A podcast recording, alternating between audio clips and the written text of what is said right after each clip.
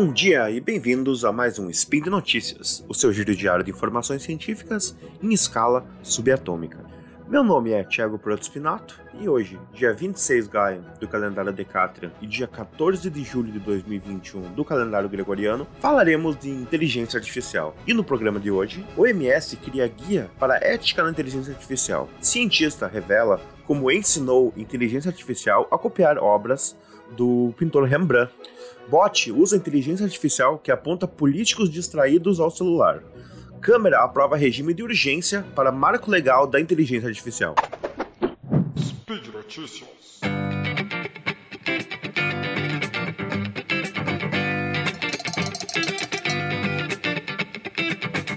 A Organização Mundial da Saúde divulgou recentemente um guia sobre ética e governança na utilização da inteligência artificial na saúde.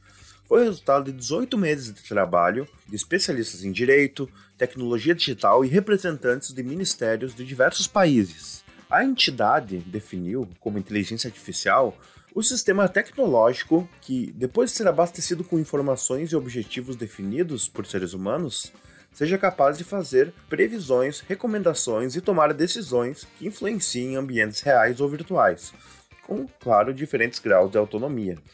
Não há dúvidas de que o uso maciço de inteligência artificial já está sendo e será ainda uma revolução para aprimorar diagnósticos, tratamentos, aperfeiçoar o desenvolvimento de remédios e drogas e pesquisa, auxiliar governos a prevenir doenças, controlar epidemias e planejar campanhas quanto uh, à questão da saúde. No entanto, justamente pelo impacto que representará no atendimento da população, é fundamental que a bioética e a preocupação com os direitos humanos sejam elementos fundamentais na criação de qualquer programa. Importante lembrar que isso não vale só para a saúde, né, pessoal? Isso vale para qualquer uh, programa que seja feito com o uso de inteligência artificial. A gente tem que cuidar muito dessas questões para que não se torne um programa predatório.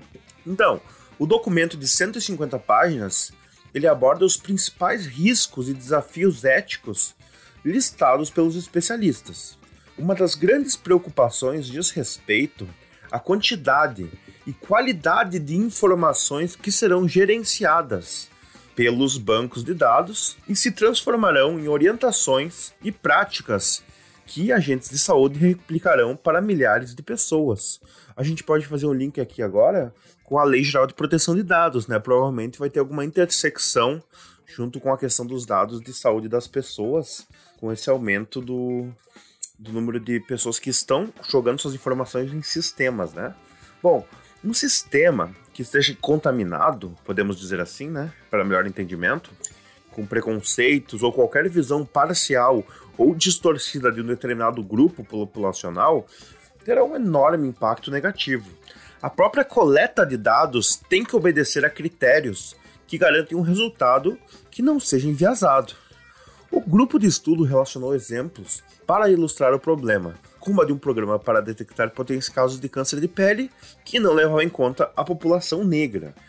Então, pessoal, aqui eu vou falar dos principais pontos que tem nessas 150 páginas para dar uma visão geral e um panorama sobre uh, as recomendações da OMS.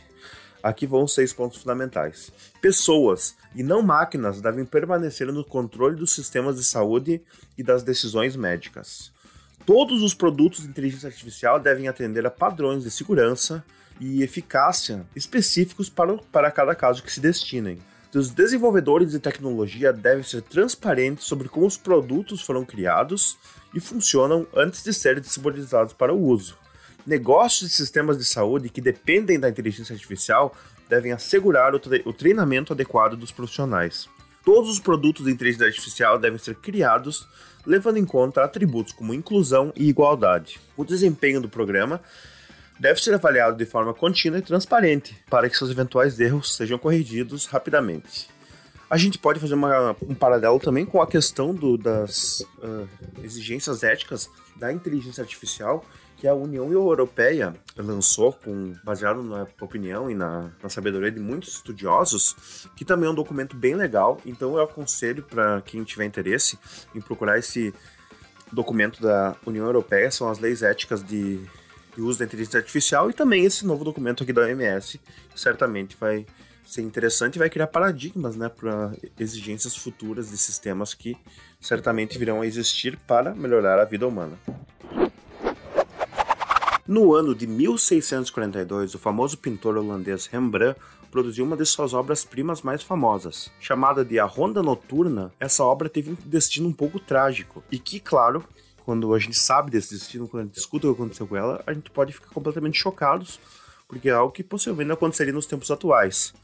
A pintura ela foi recortada por mãos amadoras para caber na parede da prefeitura de Amsterdã, destruindo assim uma boa parte da, da, da obra e de sua história. Por isso, nesse ano de 2021, pesquisadores usaram a inteligência artificial para reproduzir os traços do pintor e reconstituir a parte perdida da obra. Conforme um membro da equipe do museu holandês que realizou o feito, demorou menos de um dia para ensinar o computador a traduzir o estilo de Rembrandt. Claro que apesar do aprendizado ter sido rápido, o caminho para chegar até esse momento foi bastante complicado e foi usada uma pequena cópia do quadro feito por outro artista, chamado de Lundes, antes do original ter sido cortado. Com essa miniatura foi possível identificar os desenhos cortados, né, o que tinha sumido da obra original, e assim eles pensaram em um plano para recuperar a obra. Porém, essa é uma tarefa bastante complexa, visto que apesar de reproduzir com bastante exatidão os elementos da obra, as cores e os ângulos, o estilo de pintura não era exatamente igual e ficava uma diferença bastante clara né? Porque, como a gente falou, a obra completa que foi usada como referência foi feita por outro pintor. Então, mesmo que parecido, não era a mesma coisa e gerava uma grande confusão. Isso foi resolvido com o uso de uma tecnologia de ponta chamada de rede neural convolucional, um algoritmo de aprendizagem profunda capaz de identificar e diferenciar imagens complexas. É uma espécie de Google Tradutor visual. O processo, então, foi dividido em três partes e levou cerca de dois anos para ser concluído.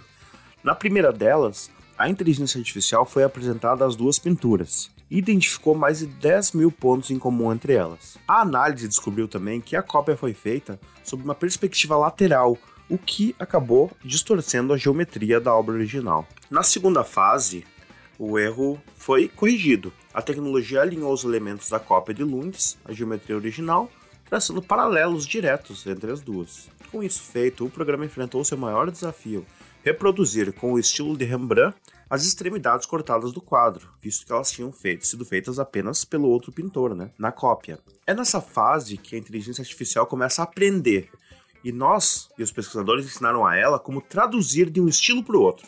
Para isso, ela foi exposta a milhares de detalhes da obra copiada e seus correspondentes exatos da original. O processo é mais ou menos como uma tradução linguística. Você expõe o programa a frase em inglês e apresenta a ele a tradução em português. Mas o idioma aqui são as cores, são os traços, são as texturas de cada quadro. Depois de trilhões de exemplos processados em tempo recorde, a máquina é capaz de reconhecer a linguagem e fazer a tradução por conta própria. Ela, inclusive, foi capaz de reproduzir até as rachaduras do quadro original. O resultado final foi impresso em escala original e acoplado ao quadro no museu, complementando a imagem. É possível acessar uma ferramenta que compara as duas imagens no site da instituição. O processo fez com que os elementos da obra retornassem à posição original pensada pelo pintor, uma característica essencial de suas obras. Apesar de bastante crível e muito mais fiel do que a cópia manual, o trabalho não é perfeito. Segundo os especialistas consultados, o computador não é capaz de duplicar a genialidade de Rembrandt, podendo apenas se aproximar dela ele ainda segue dizendo que é categórico quanto à substituição de artistas pelas máquinas. Há algo sobre como a forma que os artistas pintam que capta profundamente o que é o ser humano, e os computadores nunca vão ser capazes de aprender isso, disse o especialista. Mesmo com a limitação de talento do robô, o sucesso da iniciativa abre caminho para que a tecnologia possa revolucionar a arte no futuro. Embora seja improvável que outra obra de arte recortada tenha os pedaços perdidos para sempre e uma cópia mostre como ela era antes, a inteligência artificial pode ser aplicada na conservação de obras de arte e a simulação de restaurações. Ainda é cedo para isso, pensar nisso, né? Mas é possível que se ensine o sistema a imaginar uma restauração antes que ela seja feita, o que nos ajudaria a tomar decisões sobre como intervir em uma obra, explicou outro especialista. Outro uso possível é adotá-la para atestar a originalidade de um trabalho. Porém, temos um risco, né? Se você construir um sistema para certificar a originalidade de algo, Um plagiador pode construir outro sistema que engane o seu sistema primário, simulando uma obra original. É uma corrida sem fim e sempre vai ser uma batalha. Então, pessoal, é um assunto interessante que liga a arte com a tecnologia, o que é sempre legal.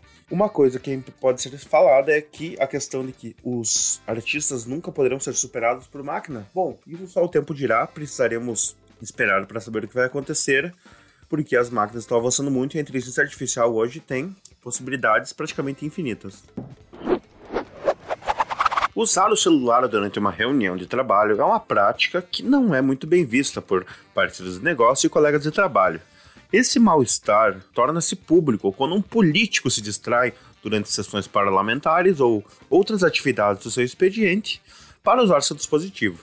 Um cidadão belga insatisfeito com o tempo que os representantes passavam no celular nas suas atividades, criou um bot para detectar quais políticos estão distraídos no celular e chama a atenção dele nas redes sociais. Sessões do parlamento da região Flamenga, província da Bélgica, têm sido monitoradas por um bot que usa ferramentas de reconhecimento facial para detectar políticos que passam tempo demais no celular.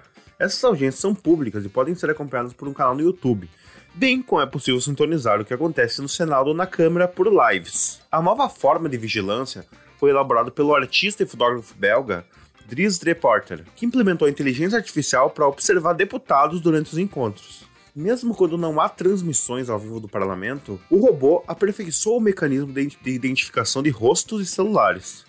O projeto foi criado há quase dois anos, depois do primeiro-ministro da província de Flanders, na Bélgica, ter atiçado a opinião pública ao jogar Angry Birds 2 em seu celular no meio da discussão legislativa. O software de inteligência artificial é escrito em Python e usa machine learning para realizar o reconhecimento facial. Ele começou a operar no dia 5 de julho. Quando um político ele é reconhecido, pelo uso do celular, ele é marcado nas contas do projeto, chamado Flemish Scrollers, no Twitter e no Instagram. Alguns seguidores apontaram nas redes que é delicado apontar que políticos estejam distraídos partindo da premissa de que estão jogando Angry Birds 2, por exemplo. Por vezes, o motivo pode ser urgente, uma ligação que precisa ser atendida, uma mensagem que não pode ser deixada de lado. Enquanto o bot analisa por quanto tempo os políticos belgas permanecem no celular, é necessário ressaltar que o projeto foi desenvolvido por um usuário que utilizou programação para monitorar os representantes públicos. É de se imaginar que esse tipo de participação civil, com o uso de tecnologia e software, seja cada vez mais comum daqui para frente. E como falado na notícia anterior, com o uso da inteligência artificial, sistemas e softwares, é possível que as possibilidades que envolvem uh, a inteligência artificial ligada à política possam ser gigantescas. E muitas coisas ainda estão para surgir nesse cenário. A Câmara dos Deputados aprovou na terça-feira, dia 6 de julho de 2021, o regime de urgência para o projeto de lei 21 de 2020, que estabelece princípios, direitos e deveres para o uso da inteligência artificial no Brasil a proposta poderá ser votada nas próximas sessões do plenário. Na prática, o projeto de lei cria um marco legal do desenvolvimento e uso da inteligência artificial, com princípios, direitos, deveres e instrumentos de governança para a inteligência artificial e será adotado pelo poder público por empresas, entidades diversas e também pessoas físicas. Entre outros pontos, a proposta estabelece que o uso da inteligência artificial terá como fundamento o respeito aos direitos humanos e aos valores democráticos, a igualdade, a não discriminação, a pluralidade, a livre iniciativa e a privacidade de dados. Além disso, a inteligência artificial terá como princípio a garantia de transparência sobre seu uso e funcionamento. Segundo o autor do projeto, o deputado Eduardo Bismarck, ele diz que o objetivo é dotar o país de uma legislação que, ao mesmo tempo, estimule a inteligência artificial e proteja os cidadãos do mau uso dela. Segundo as palavras do próprio, uh, precisamos de uma edição de legislação tornando obrigatórios os princípios consagrados no âmbito internacional e disciplinando direitos e deveres. O texto prevê a figura do agente de inteligência artificial, que pode ser tanto o que desenvolve e implanta um sistema de inteligência artificial, né, o agente de desenvolvimento, como o que opera, o agente de operação. Esses agentes de inteligência artificial terão uma série de deveres, como responder legalmente pelas decisões tomadas por um sistema de inteligência artificial e assegurar que os dados utilizados respeitem a Lei Geral de Proteção de Dados. A norma regula o tratamento de dados pessoais de clientes e usuários de empresas do setor público e privado, e ela veio há pouco tempo estar presente na nossa legislação, e com certeza ela vai ocasionar várias mudanças em como os dados são compartilhados e usados pelas redes sociais, também pelos, por empresas e por pessoas físicas e jurídicas.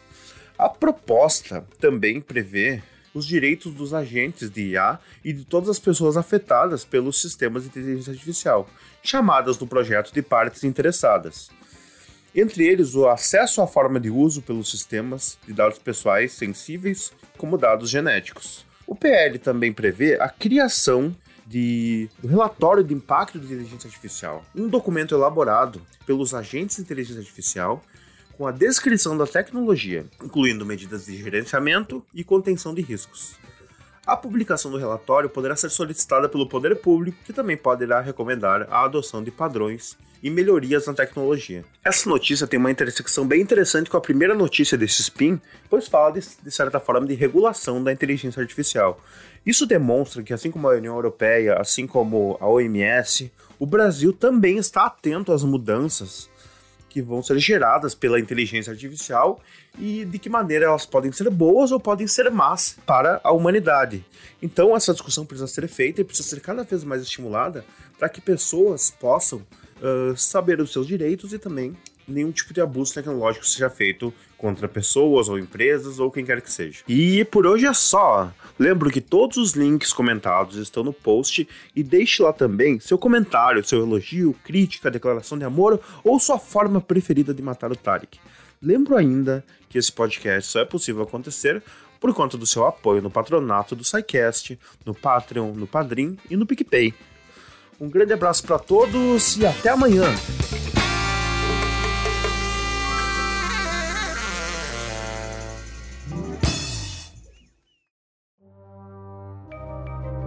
Este programa foi produzido por Mentes Deviantes. deviante.com.br.